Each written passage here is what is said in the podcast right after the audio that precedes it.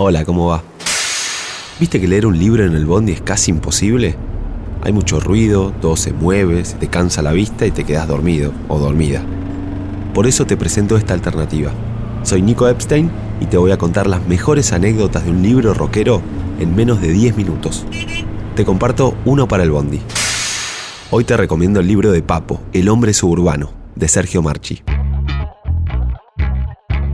Papo, el hombre suburbano, es un libro del 2013. Es un libro grande, tiene más de 500 páginas, pero se lee muy rápido, porque Marchi tiene una escritura concreta y atractiva. Sabe muy bien cómo hacer para que no puedas parar de leer. Es didáctico porque Marchi es docente, y es un apasionado fanático de la obra de Papo, y es criterioso también porque Marchi es músico. Hasta tocó la batería con Charlie un par de veces. Y sobre todo es un libro grande porque la historia de Papo es grande repleta de aventuras rockeras y anécdotas dignas de un personaje inigualable. Marchi entiende que para contar la historia de Norberto es imprescindible remontarse a la llegada de los napolitanos a la avenida Juan B. Justo, donde instalarían su metalúrgica, donde más tarde el mismo Papo trabajaría como mecánico y echaría mano a su otra pasión, los fierros. El libro está dividido en estrofas, estribillos y solos apasionantes. Desde el pequeño Norberto, artista desde siempre que imitaba animales e inventaba personajes, hasta los derrapes del carposaurio. Así lo apoda Marchi cuando Papo mostraba su lado más salvaje.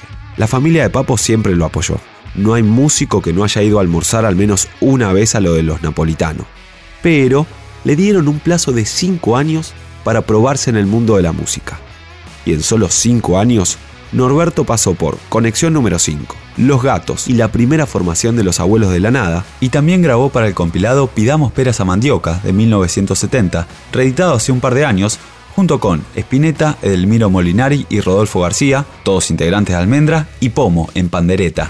Papo fue el inventor del blues en castellano junto con Manal, y uno de los pilares fundacionales del rock argentino.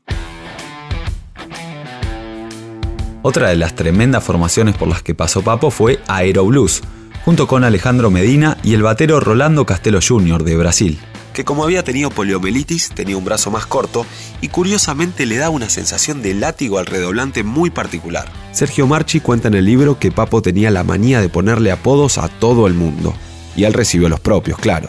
De chico le decían Napo, más tarde Papo, y su otro apodo vino con su habilidad descomunal en sus metacarpianos, sus dedos. Así le llegó el apodo de Carpo. También repasa encuentros muy bizarros con personajes como Sandro, La Mona Jiménez, Ante Garmaz, hasta empresarios y políticos, porque Papo se relacionaba con todos de la misma manera, auténtico, impulsivo y desprejuiciado. La música unía a todos y era lo único que importaba. En el libro también desfilan muchas de las mujeres que compartieron la vida de Papo en algún momento, las intensas y las fugaces. Papo era un rockero con alma de niño que hace travesuras, que nunca dejó de divertirse y hacer lo que tenía ganas. Llevaba su carrera con la misma intuición y pasión con la que hacía sus solos.